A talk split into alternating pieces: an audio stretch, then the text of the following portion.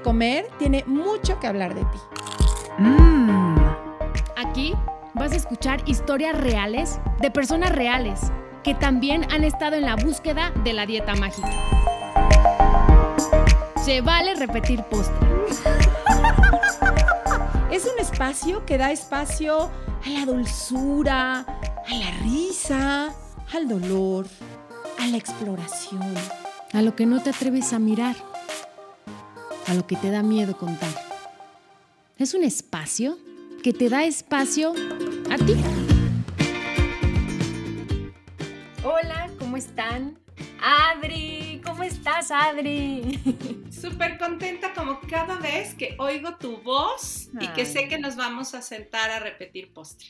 ¿Qué tal, Adri? Oigan, pero este postrecito de hoy nos ha esperado media hora, Adri, porque me estaba costando trabajo conectarme. La verdad, yo les confieso, ya no, creo que ya les he dicho que no soy nada buena para esto de la computadora, la tecnología. Mi esposo es el que nos ayuda y estaba aquí a toda velocidad viendo cómo lo solucionábamos y lo solucionamos, Adri. Así que muchas gracias al, al postrecito de hoy por la paciencia. Sí, y sabes qué me encanta, Ana, que esta gana nuestra de seguir compartiendo, pues nos hace, pues que aunque nos tengamos que esperar, aunque falle la computadora, aunque confesamos, a veces como en esta ocasión estamos grabando en domingo, siempre buscando espacios porque pues Ana empieza eh, proyecto, Mastiago, que es el gran proyecto, eh, pues yo también... te la pasas en talleres, dando terapia. Sí, entonces este amor que tenemos por lo que hacemos, pues nos hace siempre estar encontrando los espacios y pues sabiendo, y me encanta que, bueno, pues de pronto se atora la grabación y, más allá de la, de la frustración o de, ah, pero porque es como siempre saber qué es lo que, es lo que toca y, y a veces reagendamos, a veces nos damos el tiempo para aguantar un ratito más y creo que lo que hace que todo eso pase es nuestra gana de estar aquí repitiendo poste, Ana. Ay, Adri, totalmente. Y también las ganas de la gente que nos escucha, que nos escribe y nos sigue buscando, Adri, para contarnos su historia, que de verdad me parece bellísima.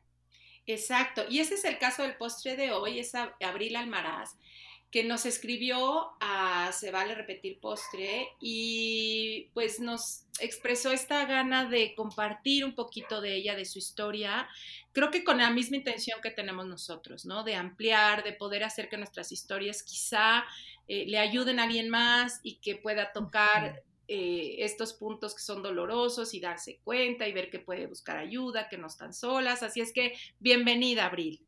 Bienvenida. muchísimas gracias, Ana y Adri. Estoy de verdad muy emocionada de estar aquí compartiendo este espacio tan bonito y seguro con ustedes. Mm. ¿Qué, te, ha dejado a ti? Cuando tú escuchas Se vale repetir postre, ¿qué es lo que has encontrado que hoy te hace querer venir a compartir? Esperanza. Mm. Ah, qué Sí. Qué bonito. Ay, a ver.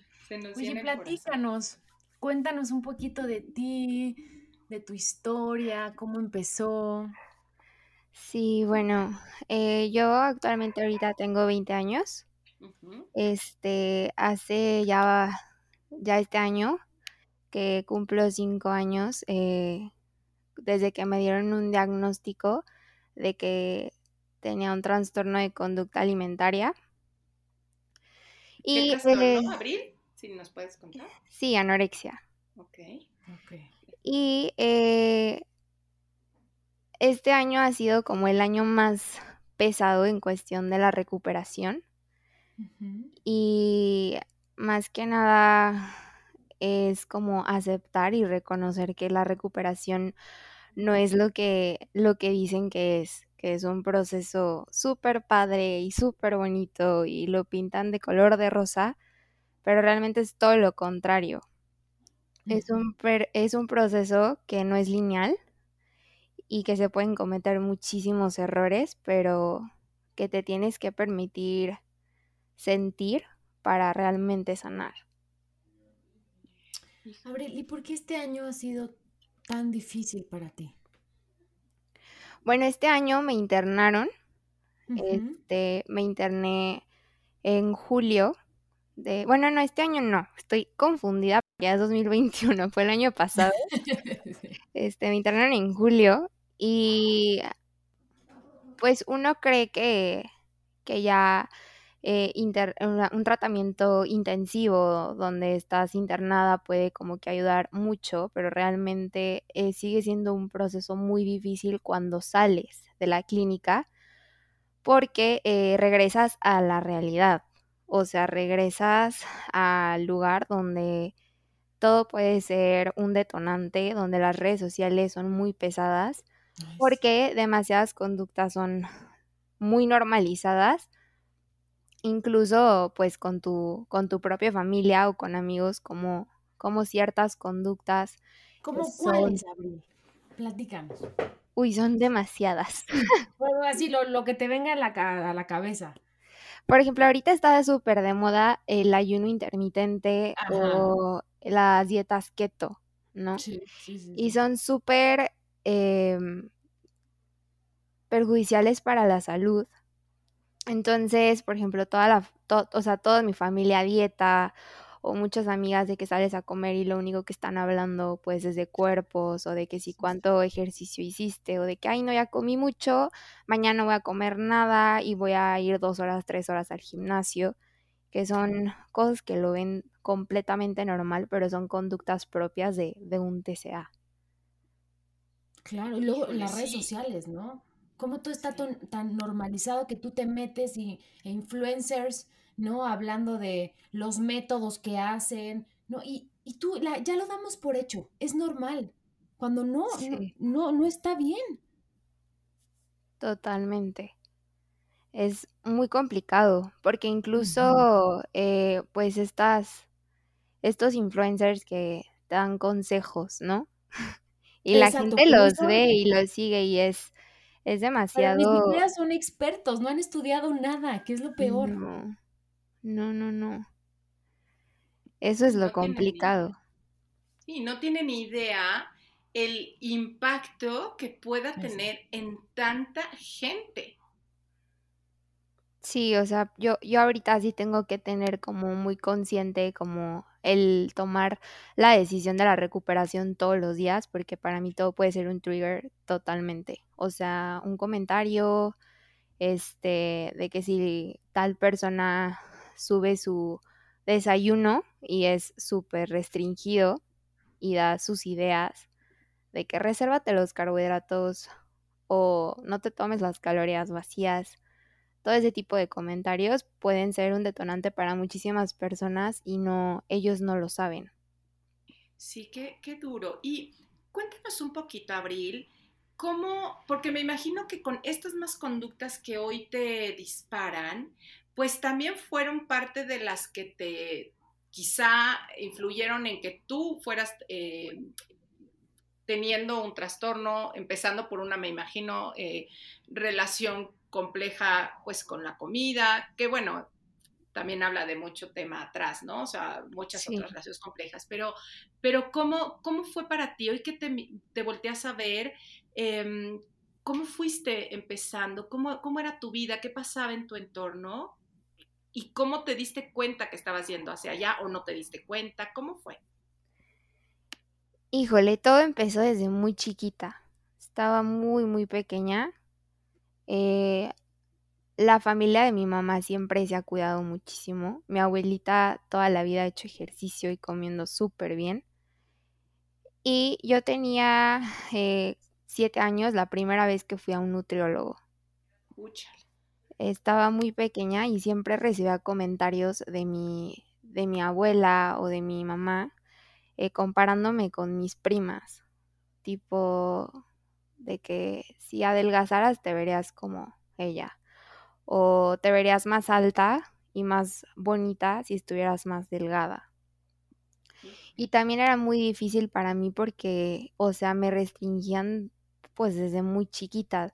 O sea, yo comía una tortilla y de que ya, o sea, ya no puedes más. Ya dos es mucho, ya no, ya no comas o ya no lees esto. Yo me acuerdo estar en la primaria y todas las niñas con su lunch normal y yo con el que me daba la nutrióloga. ese tipo, o sea, yo, yo siento que desde ahí empezó todo. Y también el ver que cuando yo iba a la nutrióloga y bajaba muy poquito o no bajaba, era como la cara de decepción de mi mamá. Entonces yo ahí entendía, ok, o sea, tengo que bajar para complacer a mi mamá y que esté contenta o que no se enoje. Qué duro, ¿verdad? Imagínate a los nueve años creer que en, en que tú comas menos o en que tu cuerpo se haga más chiquito está la felicidad de otra persona. Total, totalmente. Sí, qué, qué duro. Y de ahí pues me imagino que va escalando. Sí, muchísimo. O sea, yo empecé a hacer de todo y hasta informarme por mí misma. Este, o sea, desde los siete años que, que estuve con nutriólogos todo el tiempo. Eh, y también era como muy difícil para mí porque crecí en un ambiente un poco complicado con mis papás y, y mi mamá trabajaba todo el día. Entonces ella me dejaba de que la comida preparada y pues era tal cual lo que, lo que venía en el menú de la nutricionista. Y ya, no, no podía comer más. Este, o iba a una fiesta y de que, pues, o sea, come pastel, pero una oblea, o de que una obleita así chiquita. pero pues yo era una niña, o sea, yo realmente quería dulces y quería el pastel y todo. Ay, sí. Aparte, como, eh, sí, aún, y, y, es como observando, ¿no? En una fiesta, este, que todo mundo, no, que no coma pastel los niños, tú no les dices nada y partes el pastel, le agarran un pedacito y se van a jugar y ves platos de pastel completos por todos lados, ¿no? Pero nada más te dicen, tú no te vayas a comer pastel y yo creo que ya era ganas de comer, o solo tú puedes una oblea y yo creo que ya te generaba la gana de, ¿cómo, no? Yo quiero más. Sí, muchísimo. de hecho, hasta me acuerdo, el otro día platicaba con mi mamá de esto, de que mi abuelita me había, o sea, yo tenía ya como 10, 9 años, pero me compró una faja una faja así de que para que tú hicieras ejercicio y de esas de que sudas y quemas grasa. Y yo me, o sea, realmente yo platicaba de eso y decía, o sea, wow, qué nivel y, y qué fuerte. O sea, que apenas como que me estoy tratando esto, pero que realmente pues me hizo mucho daño y que me da miedo que le pase como que lo mismo a mis primas. Es algo que cuido mucho. Sí. Sí, porque hoy que lo puedes ver, pues ya notas que es como un poco muy ilógico, ¿no? De, ¿cómo le pueden poner una faja a una niña de 11 años? no, a nadie, a nadie, ¿no? Pero en particular a una niña de 11 años. Exacto, no es normal. Hoy, hoy ya lo puedes ver que no era normal. No, o sea, ahorita totalmente puedo ver que, que no era normal, pero pues antes yo... Exacto. Para nada. No entendía ni siquiera por qué querían que yo fuera un poco más chiquita. Este, pero después mientras vas creciendo si te das cuenta como esa diferencia que hacen también los niños suelen ser como muy crueles en las primarias y son muy fuertes. Sí, Abril, ahorita que dices eso y, y, que mencionaste justamente nueve años, ay, me quedé callada porque me vinieron imágenes a la cabeza de justo cuando yo tenía nueve años, iba a la escuela pues yo tenía un gran sobrepeso, ¿no? Entonces, pues iba al doctor y yo sabía que me iban a regañar por el peso, al momento de subirme a la báscula a ver, ¿no? Esa mirada de, ay, no ha bajado nada esta niña, en fin. Y entonces yo me acuerdo que en el recreo, ay, escondía mi comida en la chamarra de la escuela para que nadie me pidiera comida. Ay, ya no, porque no le quería compartir a nadie. Qué fuerte, ¿no? ay, se me llenan los ojos de lágrimas y digo, claro, porque como todo el tiempo, al momento que yo comía, tenía miradas, ¿no? De, desaprobación, ¿no? Decir, no tienes que comer eso. Entonces, el momento del, de la escuela yo escondía mi comida para no compartirla a nadie, para que nadie me viera. Ay, en fin, ya, ya pasó. sí, sí como, como me nace decirte, es como, nadie tendría por qué haber vivido eso, ¿no? O sea, no tendríamos por qué haber vivido eso. No. Digo, ya sé que el ya no existe, pero, pero poniendo, así como a mí me entró una tristeza profunda, no sé, cuando oigo hablar del holocausto o, o, temas de guerra o de racismo o, Siria, o sea, me duele el alma decir es que nadie tendría por qué estar viviendo eso. O sea, ayer que salí, un, momentito, no salgo mucho, pero venía en el coche, vi un viejito parado casi casi a medio periférico, tocando su violín, pidiendo limosna, y a mí me, digo, es que nadie tendría por qué estar viviendo eso, o sea, nadie tendría por qué tener tanta hambre, nadie tendría por qué tener, o sea, a, mí sí me duele el alma, ¿no? Y ahorita que te oía Ana, me venía lo mismo de, ay Dios mío, ella no tendría por qué haber vivido eso, ¿no? O sea, que qué doloroso que tenga que ser, que hubiera tenido que ser así. Sí, vivimos en una, vivimos en una cultura que, que realmente lo que quiere es que te odies a ti misma. O sea, que tomes todas tus fuerzas y que lo único que hagas es odiarte y que modifiques todo, todo de ti. Mm, ¿Y tú te llegaste a odiar? Sí, claro.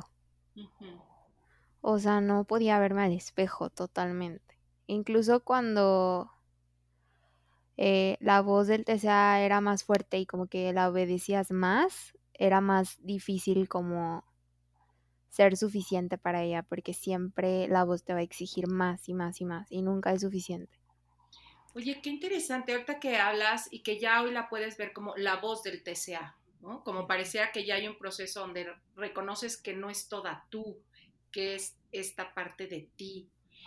¿Cómo, cómo has podido llegar ahí, ¿no? A, a, poder decir, esa es la voz y a veces es tan fuerte que me jala y pareciera que no puedo más que escucharla y, pero distinguir que hay otra parte de ti que la puede incluso mirar. Me imagino que ha sido un proceso, ¿no? Sí, ha sido un proceso muy difícil. Este, primero, bueno, cuando yo empecé a ir con psicólogos, psiquiatras, eh, me decían que los, los TCA no se quitaban. O sea, que era algo que tú tenías que aprender a vivir con esto y a tener estrategias para sobrellevarlo. Yo decía, Dios, no, por favor, yo no, yo no puedo vivir un día más con, con lo que estoy sintiendo, eso es muy complicado. Pero una vez que me dijeron que la recuperación era posible realmente, o sea, que una recuperación completa, este, dije, o sea, de aquí me puedo agarrar poquito, o sea, de que, de que tener esta esperanza de que puedo algún día ser libre. Porque sé lo que es sentir que no, no hay libertad.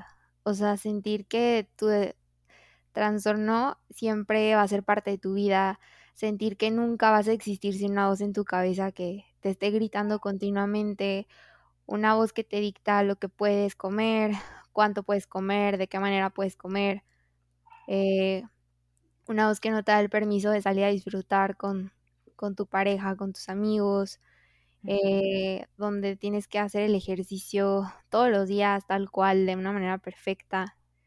Eh, o sea, sé lo que es sentirse como una vida con los constantes pensamientos de estrés hacia la comida y el cuerpo y sentir que esa guerra va a estar siempre. Entonces, una vez cuando yo me agarré de aquí y me acuerdo perfecto de, de verme al espejo, y como que un, no sé, o sea, pasó un milagro en ese momento donde yo me vi realmente como, como la realidad y no como el TCA me hace ver. Y dije, Dios, ¿qué estoy haciendo? O sea, estoy dando mi vida por un peso en el que ni siquiera estoy destinada a estar. Entonces, desde ahí dije, necesito salir de esto, necesito hacer algo más y empezar a entenderlo. Y obvio totalmente ha sido parte del proceso en terapia. Este, creo que es fundamental tener un equipo terapéutico porque solita está cañón eh, hacerlo. Sí. Pero también aceptar que esto no es lineal, o sea que puedo tener, eh, cometer errores y que tampoco hay una forma correcta de sanar todos esperan como que vayas así que la ganancia de peso ya, ya está sana, ya no tiene nada. Y realmente pues es un trastorno mental, no es un trastorno de cuerpo o de peso. Entonces, pues es, es aceptar radicalmente muchísimas cosas aceptar que lo que culturalmente conocemos como saludable no siempre es la mejor opción. Este, una salud que te enferma no es salud.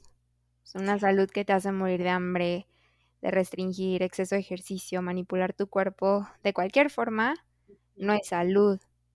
Salud que te hace carecer de energía, perder interés de todo lo que me solía gustar, tener mala concentración todo el tiempo no es salud. Entonces, también siento que una forma de, de mi recuperación o como yo la veo es retar a la cultura de la dieta. Como que recuperarme de mi TCA involucra recuperarme de la cultura de la dieta en la que vivimos. Sí, qué, qué fuerte, me, me, me, impacta mucho esto que decías, ¿no? Salud que no eh, te hace sentir bien, salud que te castiga, no es salud, ¿no? Aunque te lo vendan así. Sí. Sí. sí. Oye, Abril, por ejemplo, ¿no? Nos contaste, empezó a los siete años, a los nueve, ¿y en qué momento detona esto? ¿No? Porque em, nos contaste que tu abuelita, ¿no? La faja, las dietas, ¿y en qué momento esto crece y crece y crece? Em, donde más se, como que se hizo el boom, fue en la prepa. Eh, yo venía saliendo de una relación súper tóxica también, no ayudó para nada. Este, y y me acuerdo que ese, ese pequeño control que tú tienes tener, como de que okay, lo estoy controlando, estoy haciendo lo que la nutrióloga dice, pero en parte no, porque no sé si la nutrióloga me decía, este, porque yo desde los siete años viví en dieta, o sea, todo el tiempo. Híjole. Entonces era de que no, pues cómete tanto, eh, en sí no quiero dar como cantidades, pero, Sí, no, no. pero yo le quitaba. Entonces era como que no, o sea, realmente era muy fuerte. Y me acuerdo muy bien de un día que estaba lloviendo muy fuerte. Y yo me la yo iba dos veces al gimnasio, este, tres horas. En la mañana y en la tarde. Entonces en la, en la tarde estaba lloviendo y yo no me podía ir. No, no, mi mamá no quería como que, que yo me fuera de que Uber ni nada y no llegaba mi papá para poder llevarme. Porque no estaba cerca. Entonces eh, empecé a, temblar, a llorar, tenía así como un ataque de ansiedad, me faltaba la respiración, de solo pensar que no iba a poder hacer el ejercicio de esa tarde. Entonces, mi mamá me dio con una cara de esta loca que está haciendo, o sea, ¿por qué está haciendo eso? Y, y ya no pude más, o sea, ya tenía bastantes años de que con conductas compensatorias, eh, restringiendo muchísimo, comiendo súper poquito. ¿Y en tu casa se daban cuenta, Abril? No, porque nunca estaban. Ah, Entonces yo estaba solita y era oportunidad para, para poder hacerlo. Si comía de repente de más, este, pues o usaba laxantes o vomitaba. Entonces sí fue muy difícil como también para mí darme cuenta que lo que yo estaba haciendo no era normal, que estaba mal. sí, sí, sí. ¿Y en qué momento te das cuenta? Fue muy tarde cuando me di cuenta. O sea, yo ya estaba en un peso donde ya no podía ocultar lo que estaba sucediendo. Y en parte lo que lo que me di cuenta fue por eh, en parte por todo lo que me estaba perdiendo. O sea, to- o sea, yo ya no era Abril, yo era otra persona. Yo ya no era la misma, ya no hablaba, no convivía, era muy callada, siempre que estaba aislada, todo el tiempo estaba enojada, no quería salir. Y, y aquí fue cuando dije, o sea, realmente pues esto me, me está matando. sí. Oye, qué paradojas, ¿no? Porque pareciera que si logramos tener un cuerpo delgado, si logramos ahora sí ejercitar como necesitaríamos y no comer como nos piden que no comiéramos y demás, ese es el camino a tener mejores relaciones, más exitosas, encontrar el amor, a ser segura. Y ahorita que tú nos narras es, híjole, es lo contrario, te aíslas, dejas de tener energía, ya quizá ir a lugares se vuelve complicadísimo porque me imagino que esta voz de la que nos hablabas no para, no te deja ni estar con el otro. O sea, sucede lo contrario a lo que nos vendieron que iba a pasar si nosotros lo lográbamos. Claro. Claro, te dicen que, que la felicidad está en, en el tratar de cambiar y controlar tu cuerpo, pero yo creo que la felicidad está en la aceptación. Sí, sí, qué dolor. Y, y también ahorita que decías que ya era muy evidente, o sea, que tu peso ya no lo podía ocultar, me viene a mí, no sé si te haga algo de resonancia, también como un grito de auxilio, ¿no? Como, como en este yo lo controlo y ya de pronto como hasta la misma corporalidad ya es un, please ayúdenme, ya no lo puedo evitar. Sí, yo me, me empecé a desmayar, Mm, este, todo el tiempo. eh, y pues ya fue ahí cuando mi mamá, me- cuando yo, yo, o sea, cuando le dije todo lo que estaba sucediendo a mi mamá, mi mamá se enojó, no comprendió, no comprendió como la gravedad, fue como, ¿por Pues qué debe haces haber sido esto? durísimo para Sí, también mi, también mi novio fue que, ¿por qué haces eso? O sea, si solo déjalo de hacer. Y es como que, pues no, sí. Sí. Pero gracias a Dios se informaron muchísimo y, y pues ahorita mi mamá y mi novio son mis, pues mi círculo de apoyo más grande. Wow. Wow, y, tú misma lo decías, como solito no se puede salir de ahí, ¿no? Y yo creo que cuando estás ahí encerrado, me imagino como a una, no sé, a cualquier persona, ¿no? Que la encerraran. Y entonces cada vez tiene más fuerza. Entonces, con menos fuerza, cada vez menos siente que pueda salir de ahí y cómo se va haciendo este círculo muy eh, doloroso, pero además peligroso, ¿no? Como de menos me van a entender, entonces más me encierro y, qué maravilla que hayas podido sacar como la manita y decir, oigan, y cómo el que el otro te, te tome, ¿no? Y el otro, pues imagino tus terapeutas, de todo el equipo, más tu novio, tu mamá, cómo te dejan ver otro, como otro panorama que, que rara vez a veces cuando estamos ahí metidas vemos, ¿no? Sí, totalmente. Porque tú, tú, o sea, al principio sí estás cegada en que lo Sí, que, lo que estás haciendo está, está bien. Incluso al empezar a recuperarse se empieza a sentir como si lo estuvieras haciendo mal, porque toda tu vida lo has hecho de una manera y es ir en contra de esa voz, ir en contra de esas conductas que no son normales. Y es, es retar todo el tiempo. claro. Claro, y, y, y pienso también como, ahorita que decías, te ciegas, y sí, o sea, el sistema está en tal estado de supervivencia que no puede ver más allá, ¿no? O sea, no te da. Por eso me imagino cuando te decían, pues ya no lo hagas, es como decir, es que no hay forma, ¿no? O sea, como se tienen que ir acomodando muchas otras cosas, estos apoyos, este trabajo tuyo, para que poco a poco puedas mirar lo que quizá de afuera sí podemos ver, pero cuando estás ahí, no, no se ve. Claro.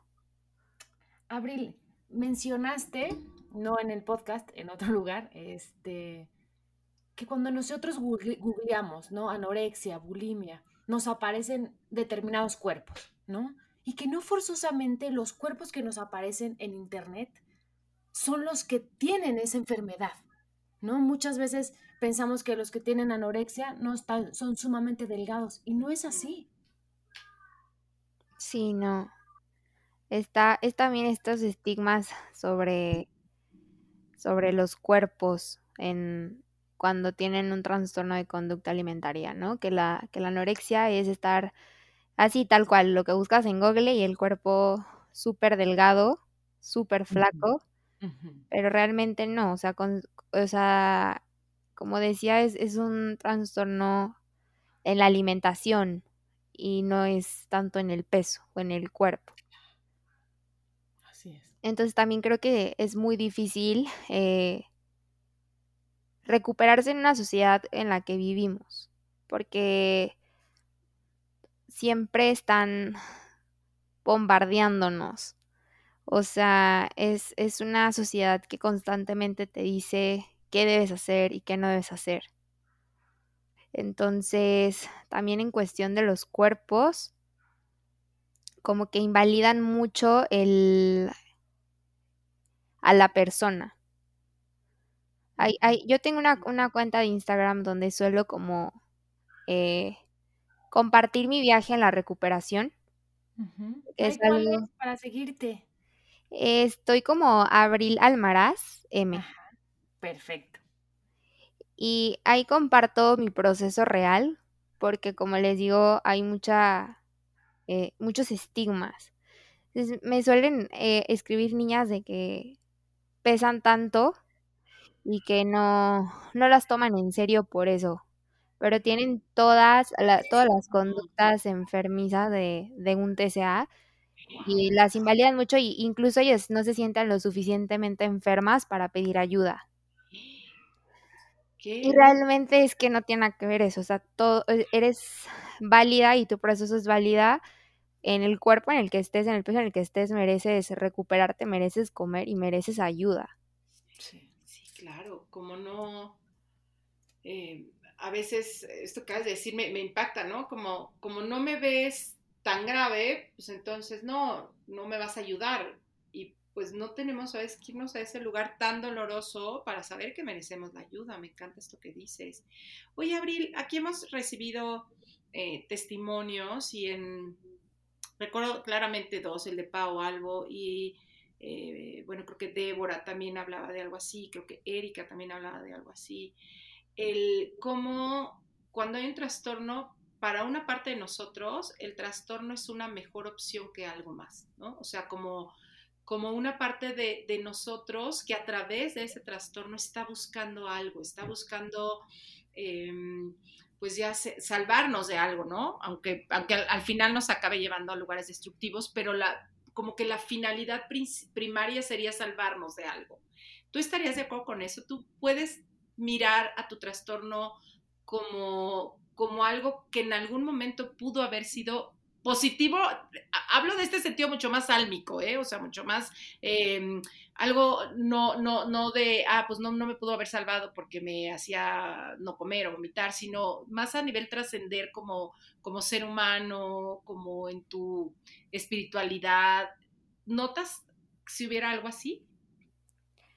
Sí, totalmente. Yo creo que de, mi TCA me ayudó a lidiar con experiencias traumáticas emocionales, que no, no pude hacerlo de niña.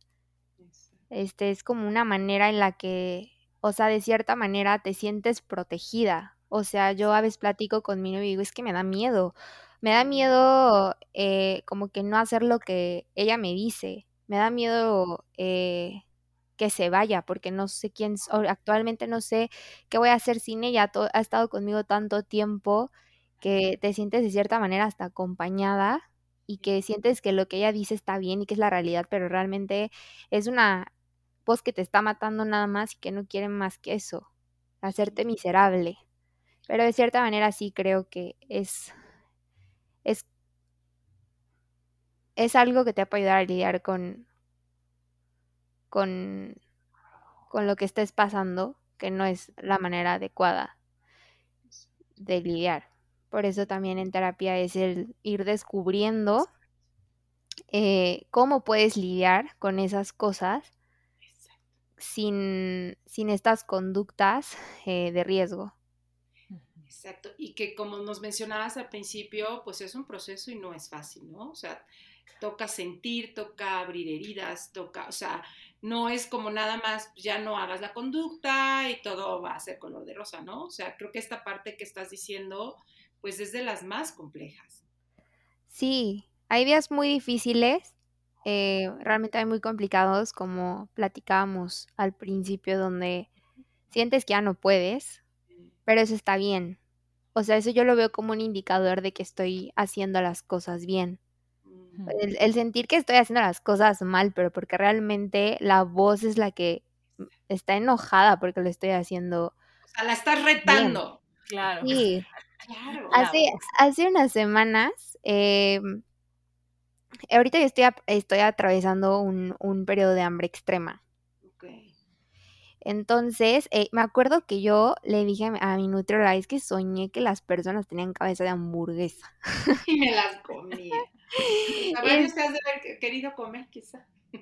Sí, o sea, yo de verdad estaba de que hambre porque, este, había tenido un periodo de restricción muy fuerte. Tuve una, una recaída el año pasado, muy, muy fuerte, y y me reté, ¿no? O sea, de que me voy a comer una hamburguesa. y al momento de, de, hacerlo, me dio mucho miedo, tenía mucho miedo. Pero cuando iba, iba en el carro de regreso a mi casa, la voz empezó a gritarme de que, porque lo hiciste, tienes que hacer tal, tal, tal. Y yo realmente como ya sé diferenciarlo, ¿no? Antes ah, no tenía esta herramienta de que le dije, no, o sea, estás enojada porque te estoy ganando. Estás enojada de que te estoy ah. ganando. Y, y voy a seguir eligiendo la recuperación aunque se sienta difícil, aunque se sienta difícil la ganancia de peso, este, lo voy a seguir eligiendo. Eh, aunque se sienta difícil días donde no, no, no pueda distinguirse si estoy llena o no, donde la imagen corporal esté batallando muchísimo, siempre la mejor opción y lo mejor que te puede pasar y la mejor decisión es elegir la recuperación, porque el TCA te promete una falsa seguridad, una falsa satisfacción que no es, no es verdad. Y, yo digo que miente, todo el tiempo lo, lo que salga de, de la enfermedad es mentira. Okay qué interesante esto que nos estás compartiendo, Abril, ¿no? Como algo que se siente tan confuso, para ti ya empieza a ser justo la señal de que vas bien, ¿no? De que ya le, ahora sí que ya le, ya le, no lo voy a decir grosero, pero pues ya le pisaste aquellos al trastorno, ¿no? O sea, es como, ya le pisaste el callo, pues, y por eso se alebresta, ¿no? Entonces decir, órale, si te estoy pisando el callo es que voy bien. Y eso es una visión bien interesante. Gracias por compartirla. Sí. Gracias. Sí. Y está padrísimo lo que, cómo iniciaste, Abril, ¿no? Es una decisión diaria, ¿no? Y justamente es lo que Adri y yo decimos, todos los días, ¿no? Uno sabe que, pues, cojeamos, ¿no? De ese, de ese lugar, ¿no? Tú con, ¿no? con la anorexia, nosotros de encasillarnos en hacer dietas, y cuando te liberas, no significa que eso desaparece, yo sé que tal vez hoy me voy a despertar y esa voz va a estar más fuerte que ayer y yo lo tengo que trabajar. No, sí. es, no es un trabajo diario. Sí, y también reconocer que, el proceso no es lineal, o sea, puedes equivocarte y, está bien, es normal. sería normal que no, que no cayeras de repente en el bache, pero es, reconocer que eso está bien, que hay días complicados, que si te sientes frustrada, que si te sientes desesperanzada, está bien. Está bien mientras sigas, eh, sigas luchando. Exacto. Yo les voy a contar algo de ayer. Ah, que me estaba riendo ahorita yo sola. Este, estaba en llamado y entonces terminé de comer y dije, ay, se me antoja como un postrecito. Entonces, normalmente siempre en una producción ponen una mesa donde hay café, hay agua y siempre hay una charola de pan, ¿no? Yo dije, pues voy a ir por una charola de pan, bueno, por un pancito, ¿no? Y entonces e, era el momento del corte a comer, entonces todos estaban sentados comiendo. Entonces yo llegué muy decidida por mi pan y entonces en ese momento llega alguien más, ¿no? Y en ese momento me dio una pena que me viera a mí agarrando un pan. Y entonces como que debo confesarles que me hice medio güey ¿no? Me serví como café y en ese momento me di cuenta y yo dije, ¿qué? Con permiso, abrí la charola de pan y yo, ¿cuál me recomiendas? No sé qué. Y agarré el que se me antojó. ¡Qué rico! Y me valió gorro. ¡Ay, qué rico! Pero ¿cómo es hacerlo consciente, no? Es una conducta que de verdad antes por ningún motivo me permitía que me vieran comer un pan, ¿no? Siempre era como escondida, así, es indebido, ¿no? Pues obviamente por, por mi historia. Yo lo cuento y digo, lo logré, yes. Ay, qué maravilla. Ana. A mí me, me, eh, con esto que ahorita tú compartes y con lo de abril, de veras se me abre mi esta otra ventana de, claro, porque luego viene el, pero es que me sigo sintiendo mal cuando lo como. Pues sí, porque le estás pisando el callo a la voz, o sea, le estás pisando el callo a, esta parte que lleva tanto tiempo operando. Entonces, ¿cómo transformar y decir, yes? O sea, me estoy, quiere decir que te, que te estoy retando, ¿no? Y claro. Alguna amiga una vez me, contaba, su, hermano había estado metido en adicciones y que cada vez que, que caía, con esto que decías ahorita, Abril, era justo como mm, cuando caigo y me pongo de rodillas, justo me sirve para voltear a ver lo grande que está haciendo mi proceso, ¿no? O sea, como que a veces justo caerte es una pausa para voltear y aceptar qué grande es el proceso que estamos haciendo. Totalmente. No es una, no es un puta, ya la regué, qué horror, ya perdí todo para siempre, sino es, ¿no? Ve qué grande es esto que, que incluso nos caemos.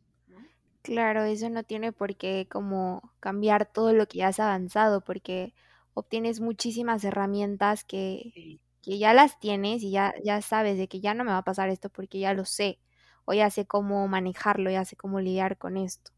Sí, sí, y cada día, ¿no? Y también me llama la atención cuando decías que la voz te da tantas órdenes, te promete tantas cosas y cuando allá afuera en nuestro mundo real quizá no hemos encontrado quien nos dé claridad, quien nos dé sostén, quien nos dé guía y aparece acá la señorita diciéndonos y prometiéndonos, pues cómo no vamos a querer hacerle caso, ¿no?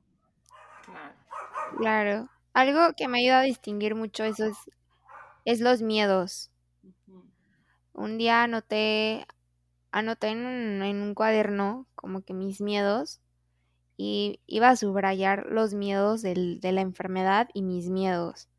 Y los miedos, o sea, de anotar, no sé, 10 cosas, nueve cosas eran miedos de la enfermedad y solo uno era mío.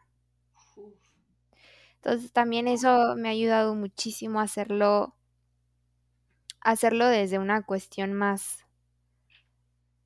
de aceptación, aceptar que las cosas no son como nos han enseñado y que desde el miedo no vamos a, poder seguir avanzando. Mm.